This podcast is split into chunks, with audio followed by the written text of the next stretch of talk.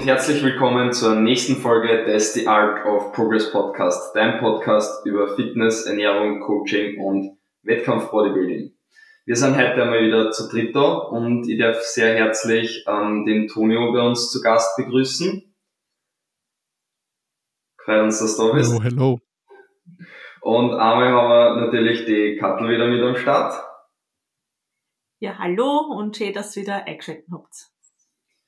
Ja, und ähm, Tonio, du darfst dich direkt einmal vorstellen, wer du bist, was du machst. Ähm, wir sind ja hauptsächlich äh, Bodybuilding-Podcast ähm, haben aber bei uns sowohl immer wieder Gäste von anderen Sportarten zu Gast und greifen immer wieder alle Themen rund um Fitness und Bodybuilding auf. Magst du uns vielleicht direkt mal erzählen, was du für eine Sportart genau machst und ja, einfach mal ein paar Worte von dir einfach, wer du bist. Ja, ich, ich, ich gebe mein Bestes und versuche so mich kurz zu fassen, weil ich äh, auch sehr gerne ins Labern verfalle. Äh, ja, ich bin Tonio, ich bin 26 mittlerweile, und äh, wohne in Leipzig, komme ursprünglich aus einer kleineren Stadt äh, in Sachsen, was man hoffentlich nicht so sehr hört, und betreibe jetzt seit vier Jahren Streetlifting. Und das ist im Endeffekt eine Art Kombination aus Calisthenics, Street Workout und Powerlifting. Und ähm, das ist quasi so ein bisschen, ja, mein, auch mein Baby in Deutschland geworden, nämlich diese Sportart populär zu machen, dafür Wettkämpfe zu organisieren und das ist mittlerweile so erfolgreich, dass wir das Ganze weltweit machen. Also letztes Jahr haben wir in Indien den ersten Wettkampf zum Beispiel mit veranstaltet. Äh, dieses Jahr wird Lateinamerika ganz viel dazukommen und natürlich auch so europaweit eigentlich in den meisten Ländern mittlerweile sind wir da vertreten und versuchen halt so unser Bestes zu geben, ohne dass wir ein Verband sind, verbandsähnliche Strukturen aufzubauen. Mhm. Hat's den Sport schon irgendwie davor anders geben. Also ich habe ich hab gesehen, wenn ich das richtig verstanden habe, jetzt auf deinem Instagram-Profil, du bist quasi der, der, der Erfinder von dem Verband. Genau, also Final Rap nennt sich das Ganze. Das ist eine äh, Firma, also ist kein Verband.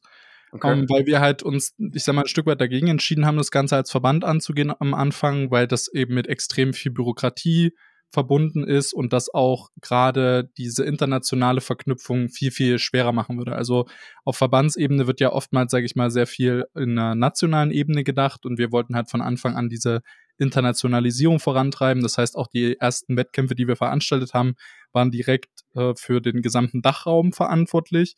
Das heißt, es sind auch von Anfang an Leute aus Österreich und der Schweiz mit äh, dazugekommen und ja, das denken wir jetzt eben noch größer und versuchen halt weltweit dort Angebote zu schaffen. Mhm. Und die Sportart hat es irgendwie davor, also jetzt das Streetlifting selbst schon gegeben, aber quasi nur so hobbymäßig jeder auf Instagram und so weiter, oder hat es da schon davor irgendwelche anderen Wettkämpfe gegeben? Hm, das ist ein bisschen schwierig zu beantworten tatsächlich, weil wir den Begriff Streetlifting für uns jetzt einfach gekapert haben. Weil ich, äh, also in Deutschland ist es populärer, so, äh, das ganze Weighted Calisthenics zu nennen, ja. was ich aber als komplett beschissenen Namen äh, empfinde, weil Weighted weiß jemand, der jetzt nicht gut Englisch spricht, schon mal nicht, wie er es buchstabieren soll. Und Calisthenics weiß sowieso niemand, wie er es buchstabieren soll. Das heißt, wenn sich die Person über deine Sportart informieren möchte, aber mehr oder weniger so, ich sag mal so, Shazam nutzen müsste, um überhaupt den, den, das Wort entsprechend äh, googeln zu können, funktioniert das für die Popularität natürlich nicht unbedingt. Ähm, grundsätzlich gab es das Ganze, würde ich behaupten, in einer anderen Form gibt es das so seit, ich glaube, 2014 ungefähr, würde ich sagen. Ähm, in Deutschland hat sich das Ganze eher aus so einem Sets and Raps Ding entwickelt, bedeutet, es gab äh, ein festgeschriebenes Zusatzgewicht und ursprünglich wurden nur Klimmzüge und Pull-ups äh, und Dips gemacht. Mhm. Ähm, äh, 32 Kilo Zusatzgewicht bei den Klimmzügen, 48 Kilo bei den Dips. Und das haben wir dann schrittweise immer weiterentwickelt. Irgendwann haben wir den Muscle-Up mit dazu genommen, weil wir gesagt haben, es gab so eine ja, Gewichtung in Richtung dieser Push-Übung. Das wollten wir ein bisschen ausgleichen, dass wir noch eine Pull-Übung dazu genommen haben. Und dann haben wir festgestellt, ja, irgendwie werden wir immer dafür ausgelacht, dass Leute, die Calisthenics betreiben, keine Beine trainieren. Und deswegen haben wir gesagt, gut, nehmen wir halt die äh, Kniebeuge mit dazu, um ne, die Leute einfach dazu zu zwingen, vollkommene oder wenigstens annähernd vollkommene Athleten zu werden. Und daraus hat sich dann aber dieses One-Rap-Max-Format entwickelt, weil auch da wieder dieser Denkprozess stattfand, zu sagen, du möchtest ja, dass Person XY auf dem persönlichen Level competen kann. Also das Problem ist ja bei diesem festgeschriebene Gewichte, jeder oder jede Person muss das gleiche Gewicht bewegen und da ist die Spanne halt riesengroß. Also wir hatten dann teilweise Unterschiede von jemand macht mit 48 Kilo Zusatzgewicht drei Wiederholungen im Dip, was für den Normalsterblichen schon ziemlich krass ist. Aber die Top-Level-Athletinnen und Athleten da dann eben, was weiß ich, 30 Wiederholungen aufwärts. Und das ist dann halt so schon demotivierend und aus drei Reps vier zu machen, ist halt auch ein ganz anderer Weg, als zu sagen, okay, ich kann da jetzt zweieinhalb Kilo zum Beispiel draufpacken. Genau. Und Streetlifting ist im osteuropäischen Raum, also gerade auch in Russland, eigentlich nur Klimmzug und Dip, also Pull-up und Dip. Und das aber auch teilweise auf One Rep Max oder auf maximale Wiederholung etc. Ähm, ja, und wir haben jetzt einfach gesagt, wir nennen das Streetlifting und machen das so populär, dass es gar keine andere Definition davon gibt. Okay. Mhm. Wie läuft es so? Ähm, Streetlifting gegen Weighted Calisthenics so, so quasi? Also hast du das Gefühl, dass sie da daraus so ähm, Streetlifting herausbildet oder ja, auf jeden Fall. Es, es gibt wenig Konkurrenz, beziehungsweise das, was man vielleicht als Konkurrenz sehen konnte, das sind alles Leute, die sich mit dem Idealbild, was wir jetzt irgendwie versuchen populär zu machen, identifizieren können. Also wir sind ja, wie gesagt, auf einer nationalen Ebene zwar erstmal gestartet, aber immer mit dem internationalen Hintergedanken und die meisten Leute sind aber eher auf so einem nationalen Level tätig. Also wenn es Verbände oder Organisationen gibt, dann gibt es das in Frankreich zum Beispiel, die Föderation Nationale de Street Lifting. äh, ich habe kein gutes Französisch, pardon dafür. Ähm, und die haben aber gar keine Ambition, beispielsweise international unterwegs zu sein, aber die haben auch verstanden, dass es dir auch nichts bringt, eine nationale Meisterschaft zu veranstalten, wenn danach nichts mehr kommt. Mhm. Also ich, ich kenne mich im Bodybuilding nicht so gut aus, bin ich ganz ehrlich, was so die Wettkampfstrukturen betrifft, aber ich habe das Gefühl, dass es so ein bisschen wie im Boxen ist, dass da im Endeffekt 150 Verbände existieren und jeder sich irgendwie dann aussuchen kann, wo, wo er Weltmeisterin oder Weltmeister wird. Das wollen wir natürlich so ein Stück weit vermeiden und waren aber da eben ja von Anfang an davon überzeugt, dass man das einfach mit einer sehr, sehr hohen Wettkampfqualität erreicht und eben nicht damit, dass man sagt, okay, wir zwingen die Leute jetzt zu irgendwas, sondern wir haben von Anfang an gesagt, hey, wir wollen, dass ihr zu uns kommt, weil ihr da Bock drauf habt und nicht, weil ihr euch gezwungen fühlt, weil es keine Alternative gibt. Mhm. Und äh, ich glaube, das kommt sehr, sehr gut an international, weil da eben auch viel einfach mit diesem gegenseitigen Respekt einhergehen muss. Dass man eben einfach sagt, okay, wir respektieren, dass ihr in Frankreich, Spanien, wo auch immer schon Strukturen aufgebaut habt und wir kommen da jetzt nicht arrogant aus Deutschland und sagen, ja, das können wir alles viel, viel besser ähm, macht das mal so und so, sondern man versucht halt wirklich da sehr diplomatisch vorzugehen und immer einen gesunden Mittelweg zu finden und eben manchmal muss man auch Kompromisse eingehen natürlich. Das heißt, mhm. bei, ähm, sagt man da auch Wettbewerb dazu oder? Ja, Wettkampf kann man, ja. genau. Und wie schaut das dann aus? Also, das heißt, wie kann man sich da in etwa so einen Wettbewerb vorstellen? ich, wie gesagt, ähnlich zum Powerlifting könnte man sagen. Ähm, wenn, wenn euch das auch nicht, also wenn, wenn ihr da auch wenig Vorstellungen für habt, dann kann ich euch quasi jetzt so, so einen groben Überblick geben. Im Endeffekt hast du im Streetlifting vier verschiedene Übungen: äh, den Muscle Up, Pull-Up, Dip und Squat. Und dein Ziel ist es, in jedem Lift das maximale Gewicht, Schrägstrich Zusatzgewicht zu bewegen auf eine Wiederholung. Mhm. Dafür hast du jeweils drei Versuche in jeder Übung und ich sag mal, so ganz klassisch, wenn du jetzt Athlet oder Athletin bist, dann ist es so, dass du deinen Erstversuch so wählst, dass du den eigentlich mit 40 Fieber hinbekommst, damit du quasi in der Wertung bleibst. Weil du brauchst in jeder, äh, in jedem Lift eine gültige Wiederholung, um auf ein gültiges Total zu kommen. Mhm. Das ist, sage ich mal, so ein bisschen auch das Problem, könnte man sagen, was Streetlifting vielleicht noch ein bisschen einsteigerunfreundlicher macht als Powerlifting weil die Hürde, einen sauberen Muscle-Up hinzubekommen, also quasi aus dem Hang in den Stütz und das nicht mit einer CrossFit-Form, sondern wirklich mit einer sehr strikten Form, die Hürde ist relativ groß, muss man sagen. Also das war aber auch für uns die Idee dahinter, dass man einfach sagt, hey, du möchtest nicht, dass Leute sich irgendwie übernehmen und relativ schnell ausbrennen in dem Wettkampf, sondern die meisten müssen erstmal ein oder anderthalb Jahre Zeit mit dem Sport verbringen, um einen Muscle abzulernen. Je nachdem, ne? Wenn jetzt jemand aus dem Powerlifting, Bodybuilding kommt und die schon sehr, sehr stark sind, dann werden die das auch viel, viel schneller lernen können. Aber du musst dich halt mit der Sportart wirklich auseinandersetzen. Im Gegensatz zum Powerlifting, wo du im Endeffekt, also das klingt jetzt vielleicht ein bisschen übertrieben, aber im Endeffekt, wenn du dir jetzt ein Singlet anziehst, kannst du auch jetzt direkt beim Powerlifting mitmachen, weil du musst im Endeffekt nur 25 Kilo in jedem Lift bewegen können. Kniebeugen, Bankdrücken, Kreuzheben. Das ist so das Minim die Minimumanforderung. Genau. Und im Streetlifting, wie gesagt, ist das quasi auch die Reihenfolge. Muscle Up, Pull Up, Dip, Squat.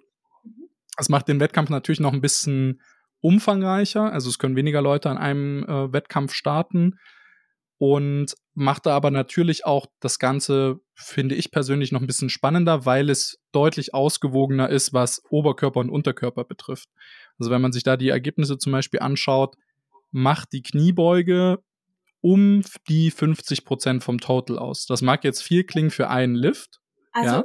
Entschuldigung, dass ich kurz, also das Total für alle Übungen dann? Genau. Ah, okay. Also wenn ich, wenn ich quasi, da muss man vielleicht auch dazu sagen, es wird bei den ähm, Oberkörperlifts, also Muscle Up, Pull Up, Dip, wird nur das Zusatzgewicht gewertet. Ja. Also es wird nicht gewertet, wie schwer du bist, weil dafür gibt es Gewichtsklassen, ah, sondern okay. es wird nur bewertet, okay, also im Muscle Up ist beispielsweise der Weltrekord 52, 51 Kilo Zusatzgewicht. Wahnsinn. Ja.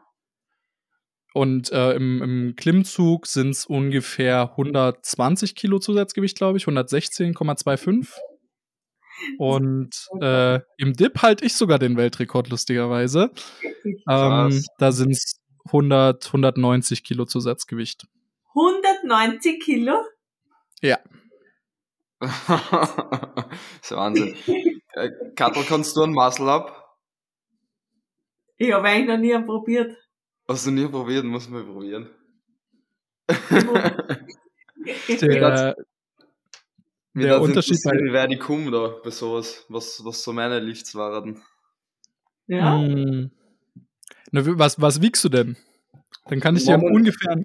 Momentan 94 Kilo. Also mit 94 Kilo schaffe ich momentan kein Muscle ab. So mit 80 Kilo oder so habe ich schon drei oder so mal gemacht. Okay. Also ich sag mal so, da hast du dann, wenn du dann so also es gibt bei uns die Gewichtsklassen ähm, bei den Männern jedenfalls 66, 73, 80, 87, 94 und plus 94. Das heißt, du würdest dich wahrscheinlich entweder bei 80 oder 87 so einordnen, weil, wie mhm. gesagt, man muss halt immer da sehen, du, wenn du zu viel cuttest oder sehr viel cuttest, dann büßt du halt auch immer in der Kniebeuge ein. Ne? Also man muss quasi so ein bisschen so seinen Sweet Spot finden, wie viel ja. Körperfett brauche ich, um in Dip und Squat stark zu sein aber gleichzeitig darf ich auch nicht zu schwer werden, weil dadurch eben vor allem Muscle Up und Pull Up stark drunter leidet, muss man sagen.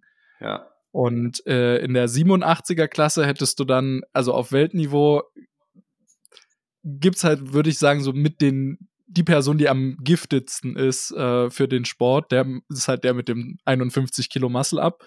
ähm, der dippt auch 170, äh, macht 115 Kilo oder so im Pull-Up. In der Beuge ist er noch nicht so stark, aber da holt er jetzt auch auf. Also das entwickelt sich auch in einem Tempo.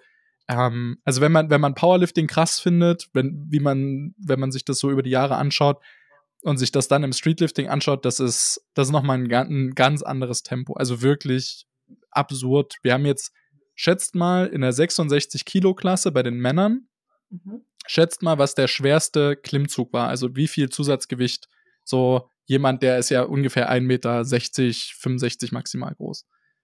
Was hast du gesagt, war Weltrekord?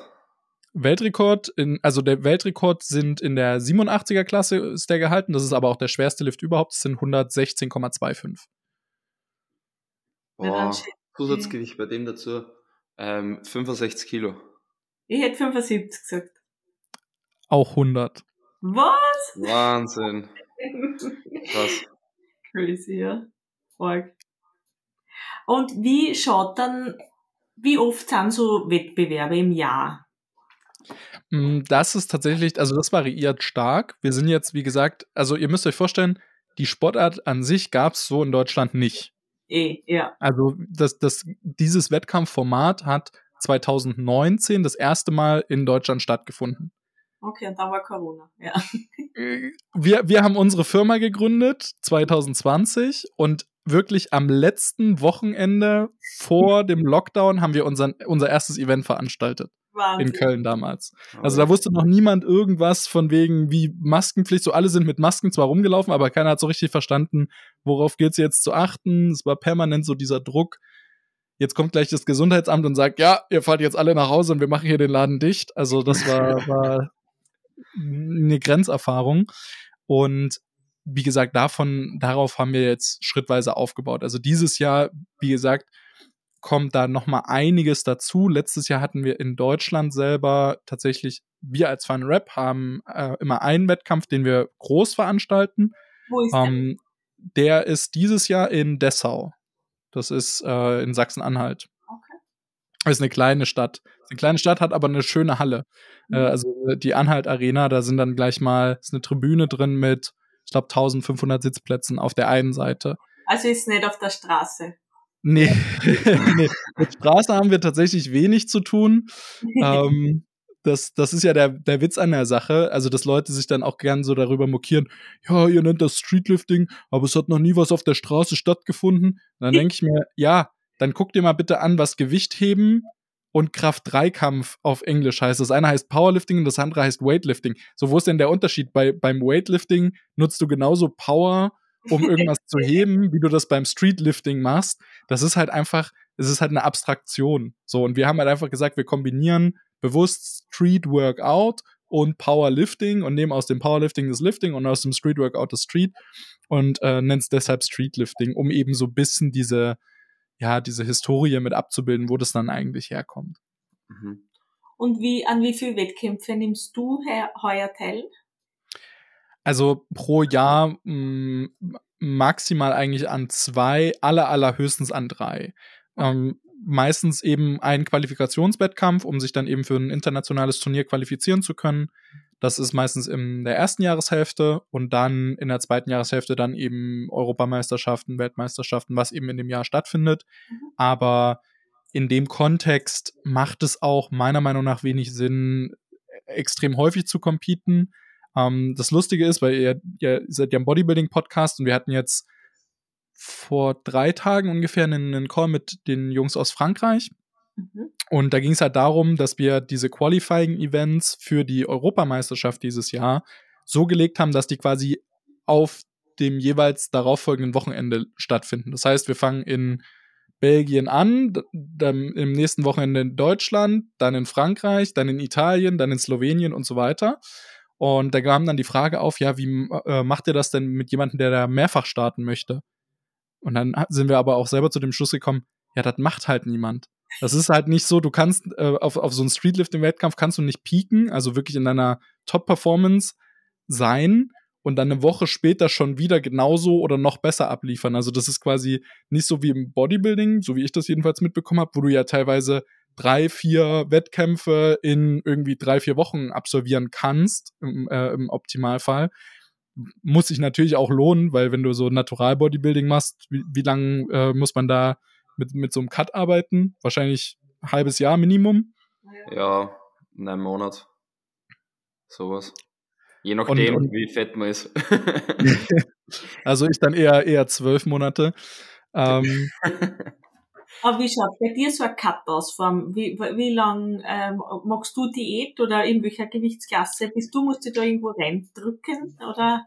ich, ich zum Glück nicht. Also ich bin, was das betrifft, relativ begabt, in Anführungsstrichen. Also ich wiege erstmal auf 1 Meter paar 80, also ich glaube 1,83 oder so, äh, wiege ich jetzt aktuell 110 Kilo und würde sagen, so bei irgendwas zwischen 15 und 20 Prozent Körperfett, wahrscheinlich eher in, Richtung 20, schätze ich jetzt mal. Hast du jetzt Ähm, quasi Off-Season? Ist das bei dir jetzt?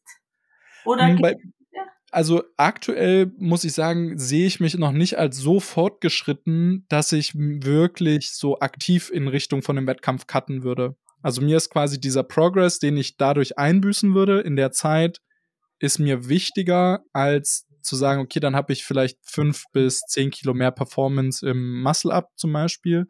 Ähm, aber es gibt einige, die eben dann primär über Watercuts arbeiten. Also wenn man sich gerade die, die unteren Kategorien anschaut, da sind die Leute sehr, sehr ripped. Also wirklich, die sind lean, würde ich behaupten. Ja. Ähm, wenn du dir, also ich, ich, kann euch nachher mal ein paar, paar äh, Bilder schicken von Jungs, die da bei uns angetreten sind. Also ich würde behaupten, wenn du die dann drei Monate noch cutten lässt, dann sind die vielleicht auch schon auf der, der Bodybuilding-Bühne sichtbar. Es gibt auch Leute, die in Men's Physik zum Beispiel antreten und gleichzeitig äh, eigentlich nur Calisthenics trainieren. Ähm, jedenfalls in Italien. Und ähm, genau, Watercut ist also der Klassiker, dass du bewusst viel trinkst über einen Zeitraum von meistens drei, vier Tagen, ähm, sodass sich deine Niere daran gewöhnt hat, viel Wasser auszuscheiden. Und dann reduzierst du drastisch das, was du an Flüssigkeit aufnimmst und auch alles, was du an Salz und äh, Carbs aufnimmst. Beziehungsweise musst du halt immer dann gucken, wie viel Salz ist wo drin. Also ähnlich wie auch beim Bodybuilding. Ihr macht das ja quasi auch äh, mit dem Entwässern. Und da ist es halt noch ein bisschen extremer, weil du teilweise ja, drei bis fünf Kilo wahrscheinlich äh, rausbekommst in einer Woche. Wahnsinn. Ja, also so klassisches Entwässern gibt es eigentlich im Bodybuilding Bodybuilding kaum noch. Also man schaut natürlich, dass äh, Magen etc. jetzt nicht so voll ist vom Wasser, aber man schaut auch, dass man genügend dafür trinkt, dass die, die Muskelzellen im Endeffekt voll sind und schebral werden auch auf der Bühne. Also das klassische Entwässern wird selten im, im Bodybuilding noch gemacht, außer im Enhanced Bodybuilding. Ähm, mm, oder ja. wenn's jetzt, wenn man jetzt eben auch zum Beispiel wirklich Gewichtslimit oder so drucken muss oder im Enhanced Bodybuilding, aber im Natural Bodybuilding wird selten jetzt so richtig Wasser gecuttet. Es wird davor nicht so viel getrunken, aber jetzt so komplett weg dann eben, eben nimmer. Ja. Im Normalfall. Eine Frage, wie ist das eigentlich bei euch mit Dopingkontrollen? Ist das irgendwie so WADA geprüft oder keine Ahnung? Das ist, das ist eine sehr gute Frage, da können wir hier gleich Werbung machen. ähm, und zwar sind wir ab diesem Jahr quasi Partner von der Evo League. Oh. Ähm, sprich, wir hm. sind dann eben auch Doping getestet, auch mit, mit Off-Season-Doping-Tests, potenziellen. Ne, das ist ja auch immer recht random. Ja. Ähm, und ansonsten war halt, also wir sind mal auf die NADA zugegangen, da war aber wieder das Problem, dass die sagen, hey, ja, wir arbeiten eigentlich nur mit mhm. olympischen Verbänden zusammen, bla bla bla, wo ich gesagt habe, gut, das werden wir in der Kürze der Zeit erstens nicht schaffen. ähm, und zweitens ist das auch wieder da das Thema mit der Internationalisierung. Weil wir wollen ja möglichst zügig Doping-Tests haben. Deswegen sind wir dieses Jahr auch nur europaweit unterwegs. Und wenn wir dann aber sagen, ja, das geht aber immer nur, wenn ihr die NADA bei euch im Land mit reinbekommt, ja, ich brauche jetzt nicht jemandem in Irland erklären, der irgendwie 40 Leute hat, die da competen, dass er mit der WADA sich äh, assoziieren muss. Das funktioniert nicht. Und da ist äh, mit der Evo League da auf jeden Fall eine sehr, sehr gute Lösung meiner Meinung nach für uns gefunden. Und davor gab es keine Tests. Nein. Das, also wir, wir haben zwar gesagt, wir hoffen auf die Ehrlichkeit, aber also. ich sag mal so, wenn man sich anschaut, wer, also es gibt auch Leute, die das offen zugeben, mhm. ähm, dass sie gedopt sind.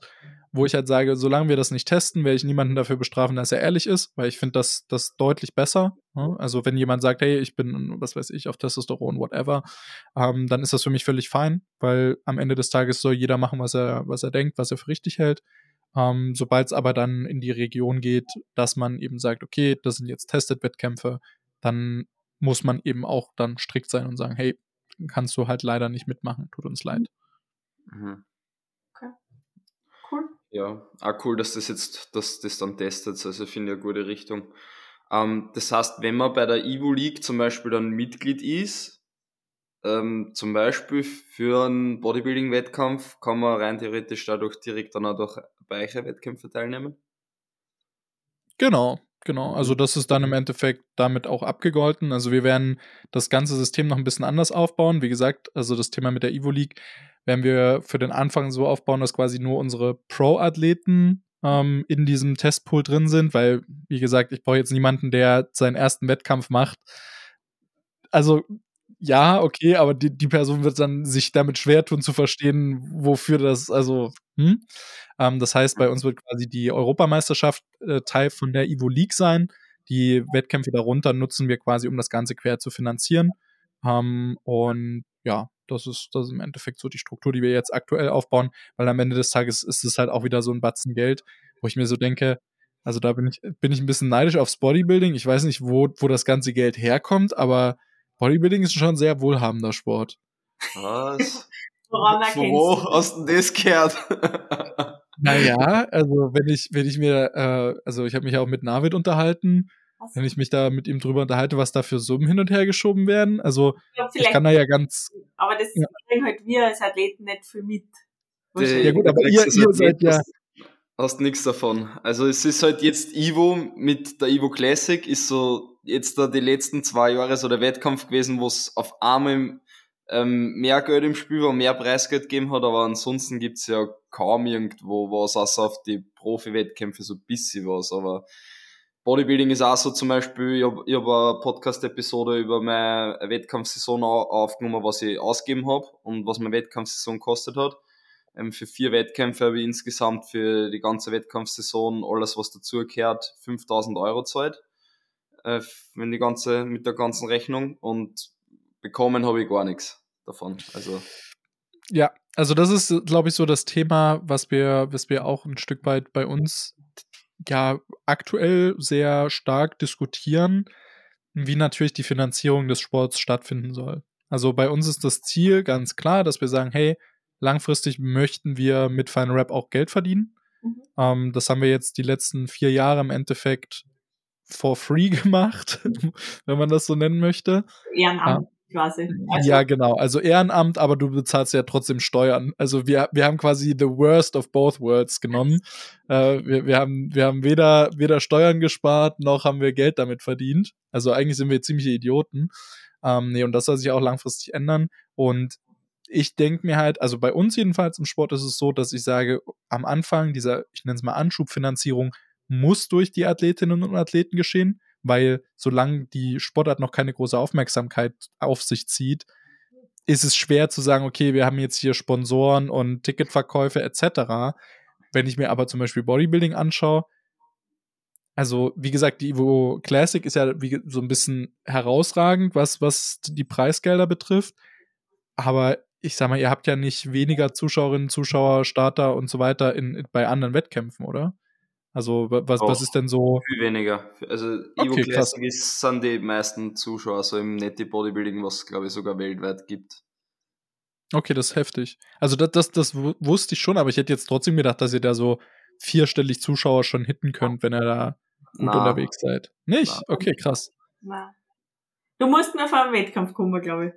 Na, ich war ja bei der Ibo Classic. Das, das habe ich mir ja schon angeschaut. Ja, aber das ist ja ganz was anderes. Das ist ja eine ganz andere Liga, sage ich mal. Das ist Ja, schon das so. ist- Ja, aber es gibt halt. da sind momentan einfach die richtigen, also die richtigen Leitathleten und Gründer etc. dahinter, dass da gerade die Evo Classic halt so populär ist. Aber was jetzt halt Zuschauer, Livestream etc. anbelangt, aber es gibt keinen anderen Wettkampf, wo das, wo so viele Zuschauer sind und nicht mal an, annäherungsweise. Also Ich glaube, bei der Ivo kommen ja auch die Leute eh, also sage ich mal zu vielleicht 30 oder 40 Prozent der Leute kommen ja eben wegen einem Pro-Set, wegen die ganzen Leute, die noch so, weil es halt ein Event ist und viel bekanntere äh, Leute halt da sind. Aber so nur wegen am Bodybuilding kommen halt dann nicht so viel. ja. Aber da, da habe ich auch mit Navid schon mal drüber gesprochen. Das liegt halt auch einfach daran, meiner Meinung nach jedenfalls. Also, ihr müsst euch vorstellen, wir hatten, wie war denn das? Ich glaube, eine Woche vor der Evo, wann war die Evo Classic? Irgendwann im November, oder? Nein, im Oktober, äh. Anfang Oktober, ja. Auf jeden Fall hatten, äh, genau, wir hatten am ersten Oktoberwochenende hatten wir unsere Weltmeisterschaft in Köln und danach waren wir auch auf der Evo Classic. Das heißt, wir waren so noch voll in dem Organisatorenfilm ähm, und ich war da mit Tim zusammen, also einer, der äh, quasi mit bei Final Rap das Ganze leitet Mhm. und haben dann natürlich eine ganz andere Perspektive, einen ganz anderen Blickwinkel auf das äh, Thema, vor allem, weil wir beide von Bodybuilding überhaupt keine Ahnung hatten. Okay. Das heißt, wir saßen dann da dort und haben uns das angeschaut und haben uns auch versucht, damit auseinanderzusetzen.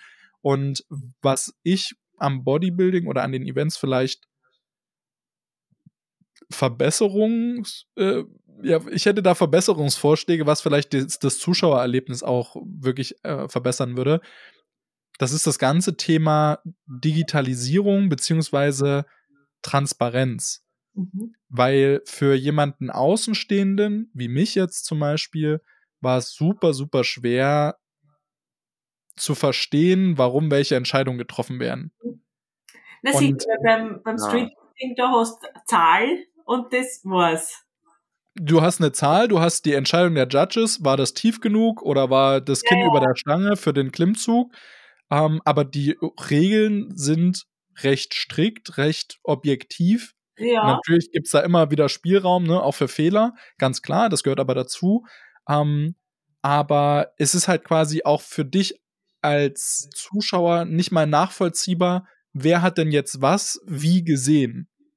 Ja. Also geht mir ja nicht mal nur darum zu sagen, okay, ähm, du weißt überhaupt, wie Person XY heißt, weil du sitzt ja. eigentlich dort und dann so, ja, Nummer 18, Nummer 33 und Nummer 75, die, die bitte in der und der Reihenfolge aufstehen. Sitzt dann so da und denkst dir so, hm, das klingt jetzt vielleicht gemein, aber das klingt dann auch so ein bisschen wie so eine, wie so eine Viehschau, weil, weil so wie, wie so Kühe, weißt du, was ich meine? Wo, wo halt so nur so nah, äh, nur, so, nur so Nummern genannt werden, dann, dann werden die präsentiert. Und äh, ich glaube, da kann man noch, also da, da ist noch viel Spielraum zu sagen, okay, es gibt noch besser definierte Kriterien, nach denen das äh, bewertet wird, beziehungsweise wirst du als Zuschauerin und Zuschauer mehr in diesen Prozess mit eingebunden. Also du, du, äh, du hast ja dann eben First, Second Callout und wie das alles heißt, mhm. aber dieser Prozess, der muss halt viel mehr begleitet werden. Dann weil, ist interessanter und dann können die Leute ein bisschen mittun selber. Also genau. Ja. So, wenn, wenn du zum Beispiel dann, dann so de, diesen, äh, diese, diese Prozedere hast, wo sie sagen, okay, wir gucken uns jetzt mal die fünf besonders an im Vergleich. Okay, das ist unser Ranking gerade das wird eingeblendet irgendwo und dann siehst du, ah, okay, guck mal hier, was weiß ich, Benjamin, der steht auf ah, so. eine 1 aktuell. So, und jetzt machen die äh, Back Double Biceps und auf einmal rutscht der auf die 2. Dann ist es für den Zuschauer viel besser nachzuvollziehen. Ah, okay. Was weiß ich, wer auch immer jetzt gerade in der Jury saß, Ramon, äh, Ramon oder wie er heißt, ähm, ja. sagt dann, ah, okay, von der Back-Ansicht finde ich das nicht ganz so gut und so weiter und so fort. Ähm, und ich glaube, das, das würde es halt publikumsattraktiver machen, weil du sonst schon extreme Expertise mitbringen musst, damit du Spaß an dem Ganzen hast. Das glaube ja. ich auch. Also das kann ich mir auch vorstellen, wenn, wenn man sich nicht, weil ich schaue mir jetzt nicht Fußball gerne an, weil ich, man, ich erkenne auch keinen Abseits oder sonst was, dann denke ich mir, wieso müssen die schon wieder jetzt den Ball werfen? äh, aber Und hast diesen Vorschlag auch den David gebracht? Ja, das Lustige ist ja, wir sind ja gerade dabei, unsere eigene Sportart zu digitalisieren. Das heißt, ich habe ah. natürlich nicht aus Eigennutz gesagt, ach Mensch, das wäre doch, das wäre doch smart, da eine Softwarelösung zu haben, ähm, weil wir eben auch von Anfang an gesehen haben bei uns, das Digi Thema Digitalisierung ist, wird natürlich in, in Deutschland die ganze Zeit um, hin und her geworfen, beziehungsweise auch so im deutschsprachigen Raum. Ähm, und wir haben halt aber verstanden, dass das für uns einfach eine riesige Zeitersparnis sein kann. Und aber auch gleichzeitig in alle Richtungen nur Vorteile bietet. Ähm, um vielleicht ein einziges Beispiel, wie gesagt, ich will nicht zu, zu viel labern, ähm, um ein Beispiel zu geben, der Prozess, den du als Athletin beispielsweise, äh, du trittst jetzt an, willst deinen ersten Muscle-Up, machst du, mhm. ähm, und Georg ist dein Coach oder betreut dich in dem Moment und du willst den nächsten Attempt, genau, äh, und du willst den nächsten Attempt an, äh, angeben.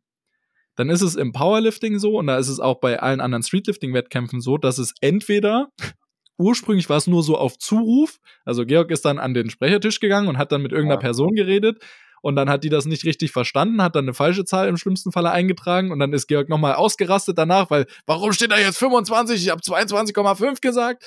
ähm, und sonst, um das vielleicht noch ein bisschen professioneller zu machen, wurden dann irgendwann so kleine Zettelchen ähm, genutzt.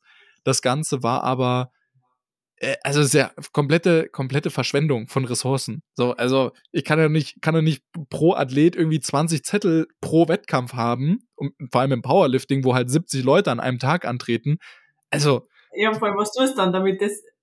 Das wird einfach weggeworfen. Ja. Also da wird eine Zahl draufgeschrieben, pro Versuch gibt's einen Zettel, eine Zahl wird draufgeschrieben, danach wird das Ding weggeworfen. Mhm. Und da haben wir dann halt gesagt, das kann ja nicht sein. Also das, das geht ja nicht. Und deswegen haben wir dann die, die Worlds dieses Jahr so als Beta-Test genutzt und haben ähm, in der Software, wenn du dich als Athletin, als Athlet anmelden möchtest für einen Wettkampf, musst du das in der Software machen. Mhm. Das heißt, du wirst darin auch verwaltet. Also alles, was Zahlungsabwicklung etc. betrifft, findet über diese Software statt. Mhm. Und dir wird als Athletin und als Athlet ein QR-Code generiert. Das heißt, du hast im Endeffekt drei Möglichkeiten. Der QR-Code wird dir ausgedruckt und um den Hals gehängt. Kannst du dann deinem Coach geben. Ähm, du kannst den QR-Code von deinem Handy nehmen oder du kannst mit deinem Handy in der Software digital online den nächsten Versuch angeben. Wenn du den QR-Code nutzt, scannst du das Ganze mit dem Tablet. Also stehen drei Tablets zur Verfügung, nimmst du den QR-Code, scannst das Ganze, gibst das am Tablet ein und dann wird es automatisch mit der Software synchronisiert und das ist dann eben alles alle drei Sekunden live. Das heißt, auch jede Person, wenn die Oma zu Hause zuschaut, kann die nebenbei theoretisch die Software aufrufen und dann sieht die, ah, okay, Der, der Georg hat jetzt entschieden, wir machen 30 Kilo im Zweitversuch und im Erstversuch war aktuell, was weiß ich, 25 und das war gut. Mhm. Und vielleicht nebenbei noch einen Livestream laufen. Genau, und für den Livestream, das war eben auch das Problem, dass wir es nicht geschafft haben, eine gute Lösung zu finden, diese ganzen wichtigen Informationen in den Livestream zu bringen. Das heißt, Name der Person, welches Gewicht wird bewegt, welche Gewichtsklasse und so weiter und so fort. Mhm. Und das haben wir quasi auch direkt in die Software ähm, implementiert. Das heißt, man hat direkt auch eine Livestream-Abbildung für das äh, jeweilige Event mit integriert. Ja, cool. Bist du da Ähm. Äh, so in den äh, Digit oder äh, was machst du eigentlich beruflich? also hauptberuflich, hauptberuflich bin ich Student. Okay. Ähm, ich studiere Sportwissenschaften. Mhm. Ähm, ansonsten coache ich tatsächlich viele Streetlifter und Ziel ist langfristig, das Ganze mit Final Rap halt wirklich hauptberuflich machen zu können. Cool. Genau, und da wollte ich eigentlich eh noch fragen, wie so bei dir so ein Training oder wie, ja, wie schaut bei dir so ein Training in der Woche aus?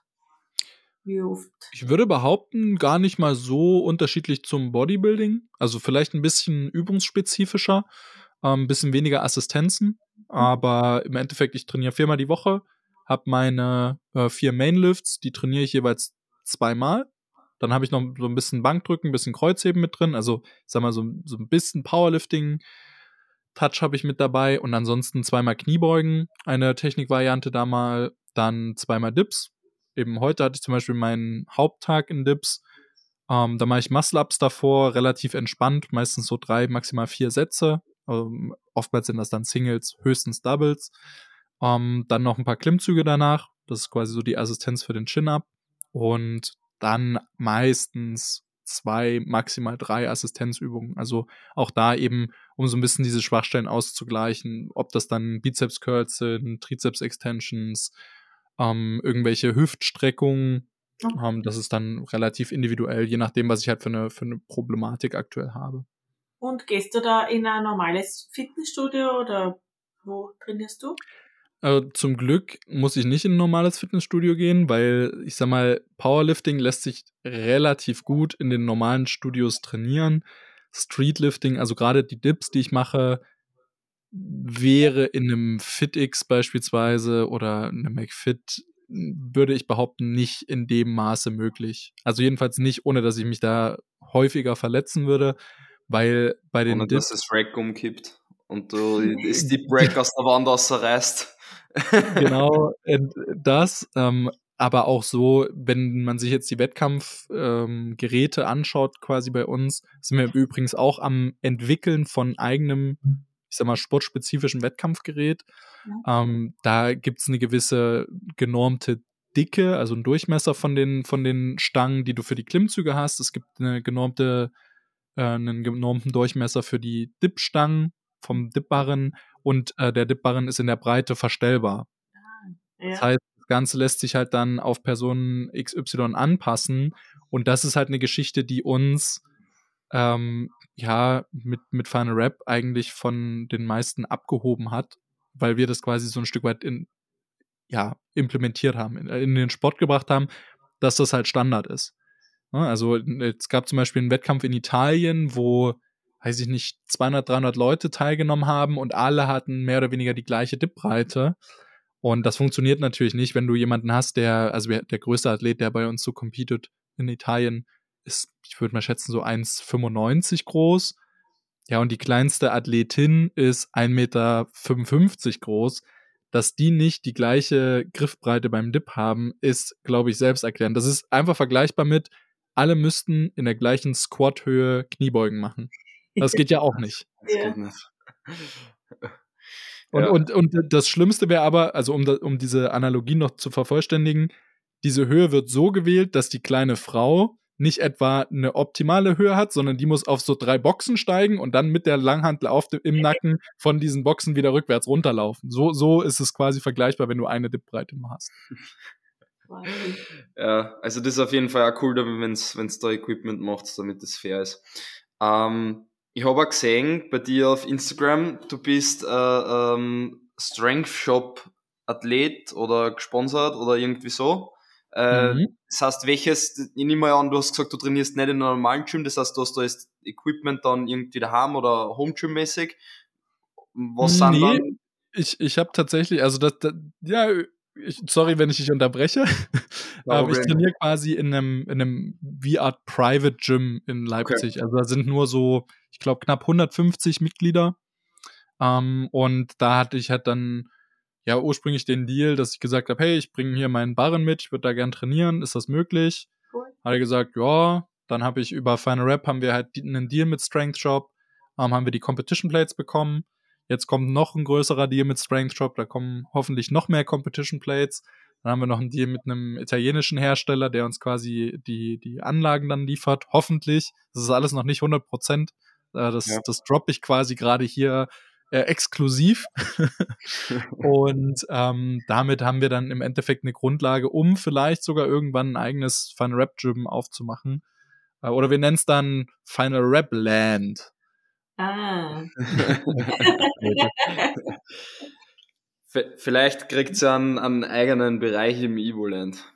Ja, das, das versuche ich ja die ganze Zeit schon anzu, anzuregen, aber ich glaube, Sepp, Sepp sieht mich als Powerlifter wenn ich ihm schreibe, ich würde würd gerne einen Dipbarren dort haben, dann sagt er, ja, ja, wir kümmern uns um den Powerlifting-Bereich. Ich so, das ist mir doch scheißegal, was ihr mit dem Powerlifting-Bereich macht. das ist selbst der Nächste in erster Linie. Ja, okay, verstehe. Ja, ist natürlich schwierig, wenn man dann da so die, die, die Sportart groß machen will, dass man da so die ersten Schritte einleitet. Ja. Ach, äh, also man, man muss halt sehen, du, also es gibt so viel zu tun dort das kannst du auch am Anfang gar nicht alles überblicken. Also allein schon dieser Prozess, Sportgerät dafür zu entwickeln. Stellt euch einfach vor, das ist im Endeffekt vergleichbar mit jemand entwickelt die erste Langhantel. Mhm. Weil da, also der hat irgendwie eine Idee, der wird das gern machen und dann stellt er aber fest, dass ja irgendwie alles Kacke, was es da gibt. Und dann kommt quasi dieser Prozess und der, aber derjenige, der die Langhantel entworfen hat, hat ja dann nicht angefangen, auch noch Powerlifting und Gewichtheben und so weiter zu entwickeln, sondern der hat erstmal nur die Langhantel entwickelt, weil er das für sein eigenes Training haben wollte. So, mhm. das ist ja, glaube ich, Hackenschmidt hat, glaube ich, die Langhantel äh, erfunden, bin ich mir aber nicht ganz sicher. Okay. Ähm, und jetzt stell dir aber vor, dass du quasi erst eine Sportart hast und dann stellst du aber fest, die Sportart, die du machen willst, da fehlt ja alles. Also es gibt keine Gyms, wo du trainieren kannst. Es gibt kein Equipment, was du wirklich nutzen kannst. Beispiel auch hier, ähm, wir, wir arbeiten mit Strength Drop und King of Weighted zusammen. Ähm, es werden jetzt überhaupt erstmal Dip-Gürtel in unterschiedlichen Größen angeboten. Also bei King of Weighted ist das ist die einzige Marke, wo du unterschiedliche Größen an Dip-Gürteln kaufen kannst, weil das vor drei Jahren noch völlig irrelevant war. Da hat, hat jemand gesagt, so Strength Drop, Rogue, Eleiko, wie sie alle heißen, die bringen eine Standardgröße raus und dann friss ja. oder stirb. Entweder du hast die perfekte Hüftbreite dafür oder eben nicht. Und das sind alles so Prozesse, die quasi so parallel laufen, die man aber braucht, damit der Sport eben nachhaltig wachsen kann. Mhm. Kurzer Einwurf an der Stelle zu Diebgürtel. ich bin teilweise mega angefressen, wenn ich Tipps mache mit Gürteln. Also ich, ich habe auch äh, Tipps mit, mit Zusatzgewicht in meinem Trainingsplan. Mhm. Weil mir passiert immer wieder, dass ich Tipps mache und mir den Gürtel anhänge und meine T-Shirts Löcher haben durch die Ketten oder Karabiner. Gibt's eine Lösung Ja. dafür? Äh, wie wär's, wenn du keine Ketten. Okay, das war mein Handy. Ähm, wie wie wär's, wenn du keine Kette verwendest? Sondern? Google einfach mal, schau mal nach King of Weighted. Also entweder kaufst du dir den Gürtel oder, also das wäre natürlich jetzt die zweite Variante, wäre nicht so nett, das kannst du auch machen. Ähm, schau mal nach Daisy Chain auf Amazon. Kostet ungefähr 15 Euro oder so. Okay, Ähm, das kenne ich. das, ja. sind, das sind so Kletterschlingen, die sind Mhm. belastbar. Die sind, by the way, viel, viel belastbarer als jede Kette, die du haben kannst. Ne, Also diese Daisy Chains, die halten bis zu 450 Kilo oder so. Also eine Kette, die du da am Dipgürtel hast, ist meistens so bis 100 Kilo oder so belastbar. Ja, okay. Ich hab Daisy Chains daheim, ich bin aber noch nie auf die Idee gekommen. genau. Also, aber auch da sind wir wieder an dem Punkt, auch das war ein Prozess. Ne? Also, als wir Ja. 2020 angefangen haben, gab es das auch noch nicht. Da gab es auch nicht äh, den Dipgürtel, den ich dir da empfehlen kann, weil jeder irgendwie so sein eigenes Ding damit hatte, sondern das kam alles dazu. Jetzt sind wir auch dabei, Elbow Sleeves zum Beispiel werden jetzt neu entwickelt, Mhm. weil man halt jetzt feststellt, ja, okay, es gibt halt einen Markt dafür. Und der Markt braucht das aber auch, damit er sich quasi weiter individualisieren kann. Und ähm, das ist ja nur, sage ich mal, dieser Equipment-Aspekt.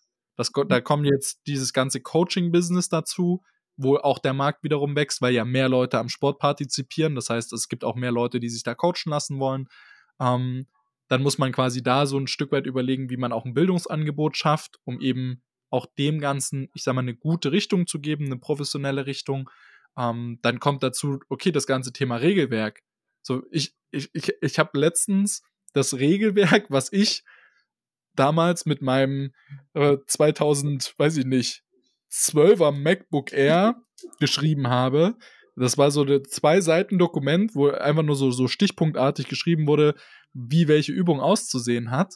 Das war das ursprüngliche Regelwerk. Jetzt sind wir, glaube ich, bei fast 30 Seiten. So, das Ja. gibt jetzt Leute, die sich nur um das Thema Regelwerk kümmern, die ähm, eine, eine, eine Lizenzierung für Judges aufsetzen. Also es gibt so viel, so viele Facetten, die man da abdecken muss, ähm, wo man eben reinwachsen muss und wo man auch, ich sag mal, realistisch bleiben muss, zu verstehen, du kannst nicht alles auf einmal machen. Und wenn du versuchst, alles auf einmal zu machen, wird alles nur so halbgar. Ja. Und das ist auch Ja, wieder ist Kacke. Ja. So, und da musst du dann manchmal in den sauren Apfel beißen und sagen, ich würde das gern tun, ist das jetzt aber gerade wirklich notwendig? So, Mhm. Einfach Also, äh, Prioritäten setzen nochmal im, im Genau. Sport, was man halt entwickeln will. Ne?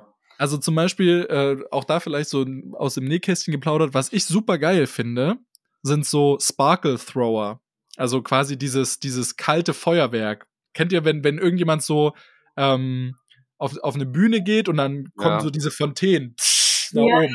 ja, ja. Das, das sind Sparkle. Mühlviertler, Mühlviertler Kreuzhebe-Wettkampf-Vibes. Genau, genau. Und sowas finde ich super geil. Und da wollte, das wollte ich unbedingt zu den Worlds haben, aber da gab es halt dann auch wichtigere Dinge, um die man sich kümmern musste. ja. So. Und das sind aber Dinge, die stehen dann auf meiner Liste und dann freue ich mich, wenn ich die im nächsten Jahr umgesetzt bekomme. Da bin ich kurz traurig drüber, aber dann verstehe ich auch, ja, Okay. dieses, dieses Feuerwerk Muss ist vielleicht jetzt nicht ganz so wichtig, wie sich um noch einen Toilettenwagen zu kümmern, dass man ausreichend Toilettenkapazität hat. ja, ja, verstehe ich. Ja. Ja, ja voll. Ähm, ich wollte nochmal ganz kurz auf, auf, auf der Bodybuilding-Erfahrung zurückkommen, weil ich das eigentlich mit der Digitalisierung ganz, ganz cool finde. Ähm, aber ich wollte jetzt nicht da, dazwischen, ähm, zwischen die Entwicklung vom Streetlifting einquatschen. Ähm, ich, ich glaube, also ich glaube, dass das echt eine coole Sache für, für Bodybuilding war und ich hoffe, vielleicht äh, setzen sie es bei der Evo Classic um, aber es ist halt schwierig von der, von der Wertung her. Also man muss wissen, wenn halt äh, eine Bodybuilding-Wertung gemacht wird, je nach Verband, also im Normalfall sitzen da ja dann ähm, sieben Judges oder fünf Judges, je nachdem, und ähm, bewerten ja dann die Athleten. Und wie du eben dann, dann gesagt hast, so ja, okay, jetzt da zum Beispiel zuerst habe ich, ähm, ja, sagen wir mal, die, die Side Triceps und es ist zum Beispiel eben, wie du vorhin Benjamin als Beispiel genommen hast, ist auf Platz eins und dann drehen sie alle um und es kommt die Back Double Biceps und dann sieht man, wie sich die Wertung verändert. Aber das ist in dem Sinne schwierig, weil im Bodybuilding ja eigentlich nicht die, Pos die Posen einzeln bewertet werden, sondern immer das Gesamtpaket. Also mhm. es, geht, es nimmt immer ein Judge an, zum Beispiel jetzt in, in, in Benjamin her und sagt, okay, ähm, wie ist in Benjamin seine Härte, wie ist in Benjamin seine Muskelmasse, wie ist in Benjamin ähm, seine, seine, seine Symmetrie und nimmt alle diese Aspekte einfach von einem Athleten her und vergleicht den mit den anderen. Und eigentlich erst, wenn dann alle Posen so quasi gemacht sind, dann bewerte das Gesamtpaket quasi von dem Athleten und sage halt, okay, den setze ich auf eins, den auf zwei, den auf drei deswegen ist es schwierig, aber ich, ich, ich finde es richtig cool, wenn das in Zukunft vielleicht irgendwie kommt. Wobei es mir auch schwierig mit der Siegerehrung und so dann zum Beispiel vorstelle, weil das ist auch immer so ein Punkt bei der Siegerehrung immer so im Bodybuilding, dann wird der Pokal so übergeben. ja, wenn man dann davor schon sieht, wer auf Platz 1 ist, weiß ich nicht. Aber irgendwie war es schon cool. Aber das könnte man ja ganz einfach abbilden, indem man sagt, okay, ähm, Platz 1 und 2 lässt du einfach nebeneinander also, weißt du, was ich meine? Du, du lässt ja. äh, quasi, du bildest immer den geteilten Platz 1 ab. Wenn du quasi die, wenn du diesen Emotionsfaktor drin haben möchtest, kannst du einfach sagen, okay, pass auf, ähm, das, das variiert beispielsweise. Also, das ist ja nur eine ne, ne grobe Idee gewesen, dass ich äh, mir gedacht habe, okay, es wäre ja zum Beispiel auch, also es gibt ja irgendeinen Prozess, den ja. ein Judge im Bodybuilding abbildet. Also ja. das, das gibt es ja. Und jetzt muss man sich quasi mit denen hinsetzen und überlegen, wie kann man das gegebenenfalls noch einen Ticken mehr optimieren, beziehungsweise objektivieren? Also wie kann das ja. objektiver noch werden? Und dann ist der nächste Step zu sagen, wie kann ich das sinnvoll digital abbilden? Weil im Endeffekt, wenn der sich Notizen macht oder wenn er sagt, okay, ich bewerte das für mich persönlich auf einer Skala von 1 bis 10, wie hart ist der? Ja also irgendwo. Man muss ja dann einen Schieberegler zum Beispiel haben und Zum den, Beispiel. Äh, weil es gibt ja beim manchen Wettkämpfe schon so, wo du dann reinschauen kannst und dann siehst du zumindest, wie viele Punkte dir, nicht zwar welcher Richter dir gegeben hat, aber es sind halt fünf Richter und wie viel du von jedem gekriegt hast. Das gibt's bei manchen Wettbewerben. Dann ist das schon mal da transparent. Also das heißt, die müssen es ja auch irgendwo eingeben. Ja. Genau. Ja, also. Also, ist da ja ist aber dann.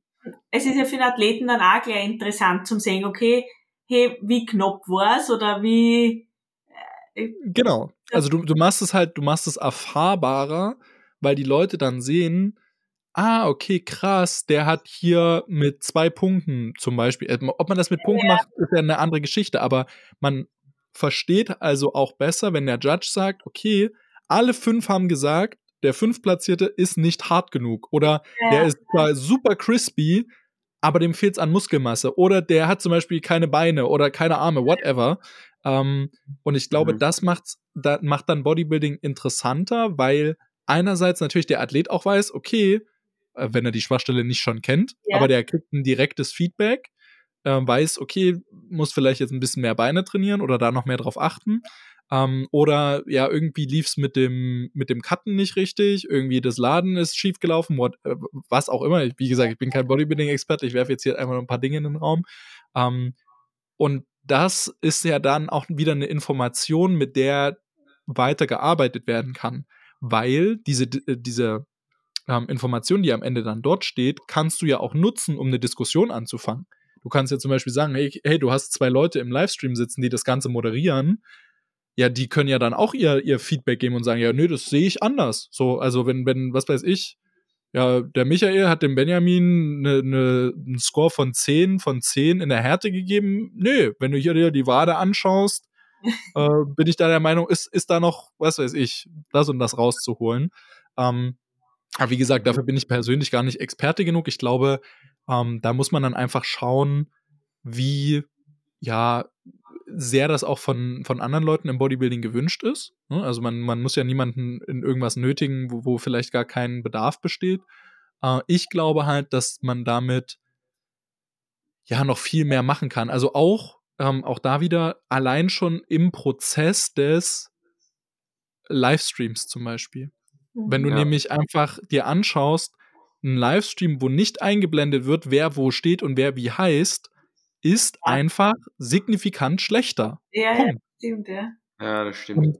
Und wenn du dann aber das Interessante, und das ist ja das Interessante, du musst ja dir im Endeffekt vorher überlegen, wie sieht der gesamte Prozess des Wettkampfs aus und was kann ich dann wie digital abbilden. Wenn du nämlich zum Beispiel sagst, okay, derjenige, den wir auf 1 sehen, der steht immer in der Mitte, ja, dann wird ja auch automatisiert der Name der Person in der Mitte angezeigt, Ja. wer auf Platz 1 aktuell steht. Und das sind ja alles Ge- Dinge, die quasi im Judging-Prozess, wenn der digitalisiert ist, abgebildet werden können. Und du brauchst dann eben keine Livestream-Regie, der, die das macht, sondern es ist halt im Flow des Wettkampfs sowieso.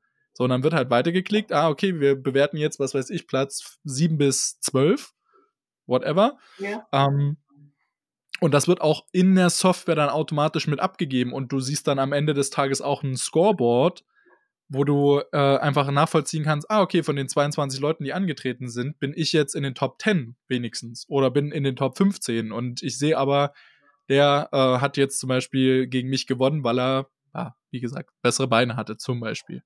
Ja, finde ich gut. Also cooler, coole Idee und Ansatz. Definitiv, ja. War, war wünschenswert, wobei man sagen muss, dass, also, dein Zuschauererlebnis jetzt bei der Evo Classic war schon das krasseste, was du eigentlich im Bodybuilding sehen kannst. Also, bei kaum einem Wettkampf gibt's seitlich dazu nur Bildschirme, wo eh die Klassen stehen, zum Beispiel, ähm, und ja, die, die generell das so gut organisiert ist. Also beim, beim AVG wird jedes, also ist glaube ich jedes Mal der Name gesagt worden oder sind die Namen auch eingeblendet worden. Ich weiß nicht, wie es genau war. Aber also jetzt die, die einzigen Wettkämpfe, die mir einfallen, wo wirklich ein Bildschirm dort war und ein, ein gratis Livestream und die Klassen und die Namen dort gestanden sind, sind die Evo Classic und die AMBF, wo wir eh gesagt haben, die waren die letzte Saison einfach herausragend. Ich weiß jetzt nicht, wie es zum Beispiel bei der WMBF Worlds, bei der Weltmeisterschaft oder so ist, aber ansonsten eigentlich nirgends so, dass du nur so, so Bildschirme dazu hast etc., sondern Na, bei der ANBF vielleicht noch.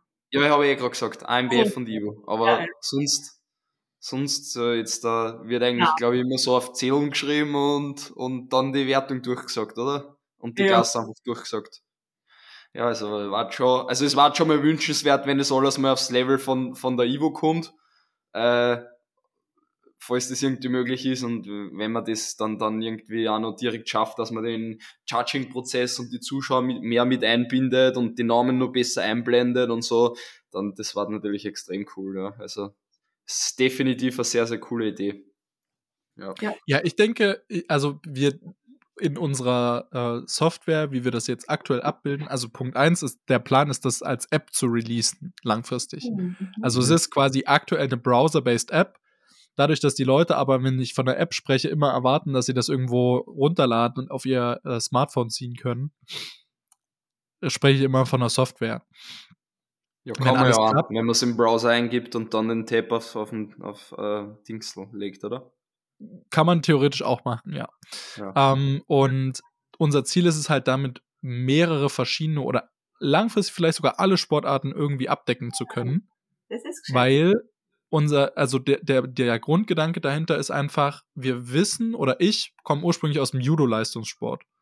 Mhm. Und ich weiß, dass wenn eine Sportart nicht viel Geld zur Verfügung hat, dann werden die keine Digitalisierung stattfinden lassen. Nein, nicht, weil dann sind sie froh, wenn sie überhaupt irgendwas rennt. Genau. Also da, da, wie gesagt, ich habe jetzt äh, noch teilweise so Ligakämpfe mitgemacht.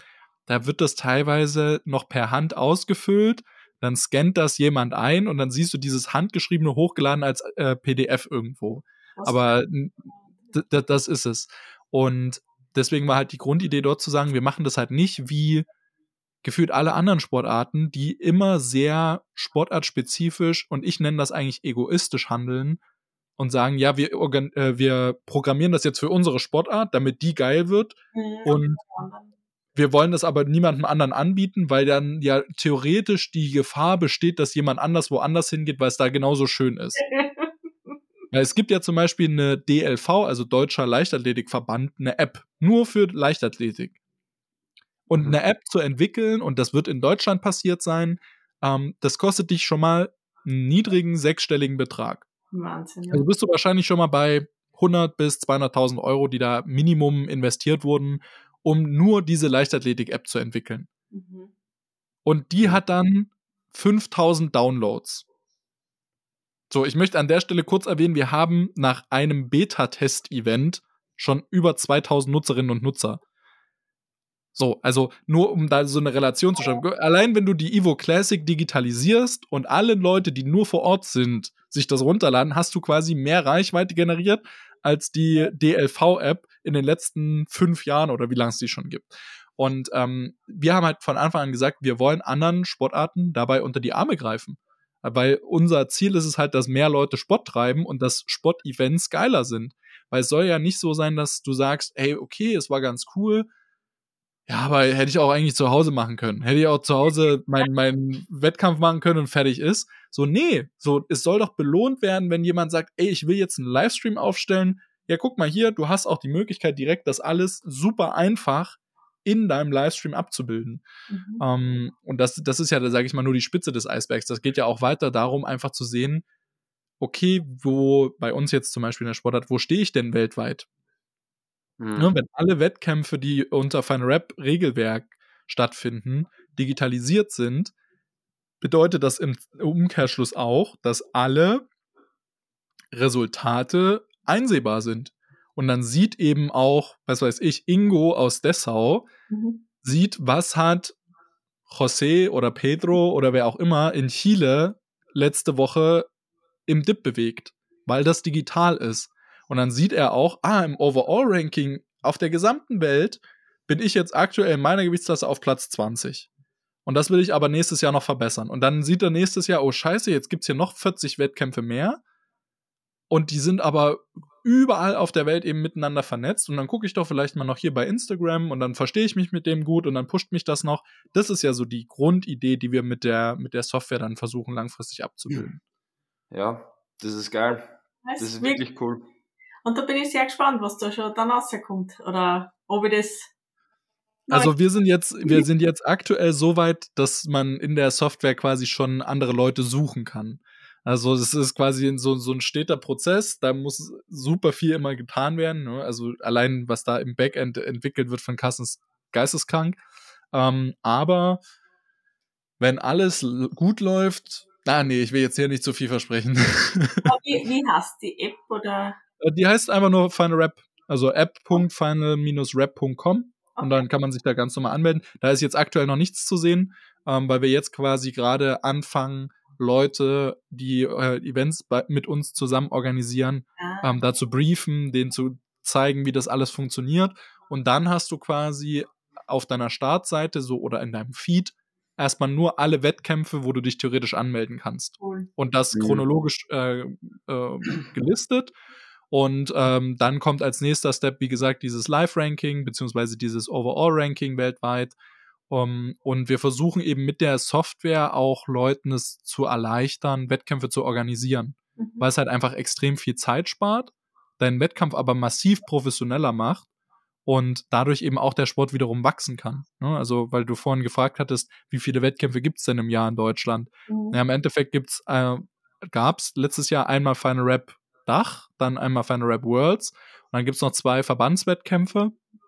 Einmal eine norddeutsche Meisterschaft in, in Rostock und okay. meistens die deutsche Meisterschaft in Wetzlar, Wetzlar, genau. Das heißt, du hast theoretisch nur, nur vier Wettkämpfe und jetzt allein dieses Jahr haben wir schon in der Planung allein vier Wettkämpfe über Final Rap, die in, in Deutschland stattfinden werden. Und das Ziel ist da so zwischen fünf bis zehn insgesamt zu schaffen. Mhm.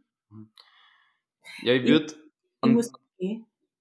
Ich ja. muss gehen, ja. Passt. Gut, Papa Kattel. Dann verabschiede ich mich dabei und danke, ich freue mich. Äh, wir sehen uns in Köln. Jawohl. Nächste Woche. Genau. Okay, sehr gut, freue mich. Ich mich auch. Ciao, ciao, Kattel. Gut. Ähm, dann wollte ich nur kurz äh, äh, einfach nur erwähnen, also ich hoffe, äh, dass das System für euch von der App und dass das auch für andere Sportarten weiterkommt. Also das war auf jeden Fall sehr, sehr coole Sache. Und ich würde es an eurer Stelle oder an deiner Stelle auf jeden Fall zum Beispiel an die AMBF zum Beispiel senden oder wenn sie das bei der Evo Classic vielleicht unterkriegt und du das mit dem Navi etc. besprochen hast, dann, dann würde ich da auf jeden Fall ähm, schauen, dass das auch dann zu, zu andere Verbände oder Wettkämpfe ähm, kommt vom Bodybuilding. Also es war auf jeden Fall sehr coole Sachen, muss man natürlich schauen, mit wem man dann da zusammenarbeiten will. Ich würde mich darauf freuen, wenn ich im Bodybuilding dann mehr Digitalisierung sehe und mehr Offenheit während dem Wettkampf und mehr, äh, äh, also dass man einfach die Bewertungen sieht etc. In welcher Form man immer das dann auch macht. Ähm, dann wollte ich eigentlich schon abschließend nur eine Frage stellen. Und ja, zwar abschließend nur eine Frage zu äh, Streetlifting.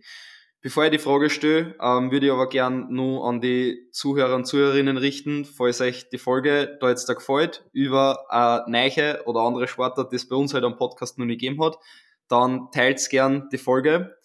Ähm, markiert uns gern alle auf Instagram, natürlich auch in Tonio, damit er was davon hat. Die Kattel und mich, freuen wir sich natürlich sehr drüber. Gebt gerne im Podcast eine Bewertung auf Spotify oder Apple Podcast freuen wir sich sehr drüber, weil wir bei Spotify und Apple Podcast insgesamt ähm, schon vor die 100 Bewertungen stehen. Und ja, würden wir sich sehr freuen, wenn wir das schaffen und wenn jeder eine Bewertung gibt, der da ist oder eine Teilung da lässt, dann, wenn, wenn jeder, der jetzt gerade zuhört, eine Bewertung gibt, dann, dann schaffen wir die 200 auch. ja, genau. So viel dazu. Und Toni, ich hätte noch eine Frage an die. Wenn wir jetzt, sagen wir mal, ähm, jetzt irgendwer, der dazuhört oder ich etc. Ich bin, ich bin immer frei, andere Sportarten zu machen. Also alle, die den Podcast hören, wissen das. Neben, neben Bodybuilding, Spartan Race, Marathon, ähm, Volleyball etc. Ähm, wenn man jetzt sagt, okay, man will, man will so Streetlifting mal machen, das heißt, ähm, man kann eigentlich im Prinzip bei so einer, bei so einem regionalen Wettkampf von euch natürlich Teilnahmegebühr etc., was man eben hat halt, sich anmelden beim Wettkampf und dann einfach teilnehmen, sobald man an Muscle-Up schafft, oder? Genau, also bei uns ist es auch so, dadurch, dass wir ja versuchen, auch einsteigerfreundlich zu sein, selbst wenn du im Wettkampf keinen gültigen Muscle-Up schaffst, wirst du nicht äh, gezwungen, den Wettkampf zu verlassen, sondern du bist halt quasi außer Wertung. Aber wenn okay. du halt der Meinung bist, hey, ich will den, diese, also ist so ein 50-50-Ding, ob du den Muscle-Up an dem Tag schaffst oder nicht, dann definitiv einfach anmelden und die Erfahrung sammeln. Weil, wie gesagt, je länger man so auch das Thema mit der Wettkampferfahrung rauszögert, desto blöder eigentlich. Also man muss die ersten Steps irgendwann mal machen und je eher, desto besser. Um, ähm, und das war ja auch so der Grund für uns, dass wir gesagt haben, wir wollen nicht so ein Verband sein, weil du ja dann immer Verbandsmitglied sein musst. So, dann musst du erstmal eine Mitgliedschaft. Im ja. Powerlifting zum Beispiel in Deutschland musst du erstmal Mitglied in einem Verein werden. So, ja. und jetzt mal angenommen, also ich bezahle zum Beispiel 120 Euro Mitgliedschaft, Jahresmitgliedschaft in meinem Verein, mhm. damit ich dann zwei Powerlifting-Wettkämpfe mitmachen kann.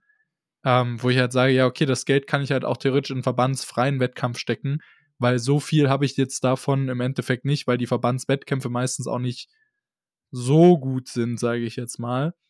Ähm, und deswegen war halt da die Idee zu sagen, okay, wir schaffen es damit einfach einen viel, viel leichteren Einstieg zu gewährleisten. Und ich sag mal, wir wollen so eine Art, wir nennen das Underground, also Streetlifting Underground, ähm, damit eben so Low-Level Competitions überall in Deutschland organisieren.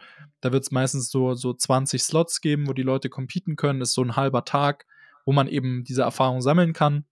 Und da wird die Anmeldegebühr irgendwas zwischen 30 und 40 Euro sein. Also wirklich auch überschaubar. So, ich sag mal, die, die großen Wettkämpfe, die übersteigen auch selten 100 Euro Anmeldegebühr. Okay.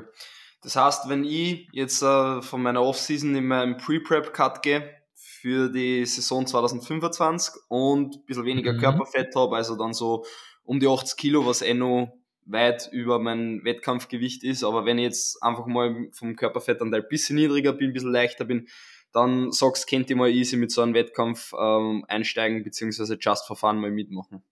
Definitiv. Also, wie gesagt, wir sind jetzt auch gerade dabei, in Österreich das Ganze wirklich auf den Weg zu bringen. Das heißt, du musst dann auch gar nicht bis Deutschland unbe äh, unbedingt traveln, sondern wir versuchen wirklich so weitflächig wie möglich das Ganze abzudecken um eben einfach mehr Leuten diese Chance zu geben. Ja, also wenn du dann mal so anderthalb Stunden mit dem Auto fahren musst, ist es natürlich viel schöner, als wenn du, weiß ich nicht, acht Stunden bis Deutschland erstmal unterwegs bist und dann diese ja, ganzen Kosten, die da noch dazukommen. Sondern Ziel für nächstes Jahr ist auf jeden Fall, was in Wien mit anbieten zu können ähm, oder in der Nähe von Wien. Und äh, ansonsten, wie gesagt, wird jetzt im Juli, Mitte Juli, wird noch ein Wettkampf in München stattfinden. Es wird noch ein kleiner Wettkampf in Hamburg stattfinden von den Underground-Events. Und wie gesagt, die großen Wettkämpfe finden dieses Jahr in Dessau statt. Ähm, oder wenn ihr aus der Schweiz kommt, könnt ihr auch mal nach Italien schnuppern.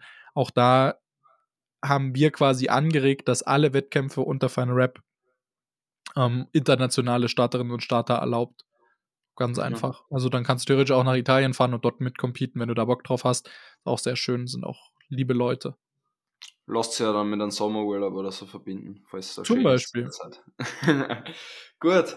Sehr cool. Ähm, ja, dann äh, würde ich die ähm, nur darum bitten, oder wenn du nur irgendwelche Tipps etc., ähm, egal ob es jetzt äh, zu Streetlifting, zur Ernährung, zum Training, Mindset etc. ist, äh, nur an unsere Zuhörer und Zuhörerinnen. Vielleicht hast du nur so eine Sache, die du noch nennen willst.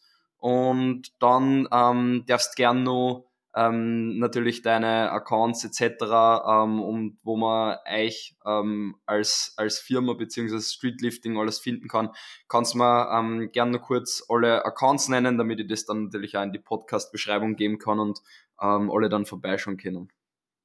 Jawohl. Ja, also der einzige Tipp ist, glaube ich, einfach machen. So, also ich finde, viele Leute äh, versuchen ganz simple Prozesse wie Training einfach stark zu zerdenken. Und am Ende des Tages nicht jede Einheit muss geil sein, aber das muss halt gemacht werden und dann geht man halt den nächsten Schritt voran. Und das ist so mein Credo. Wenn es mal scheiße läuft, das Leben ist hart, ne? Geht trotzdem weiter.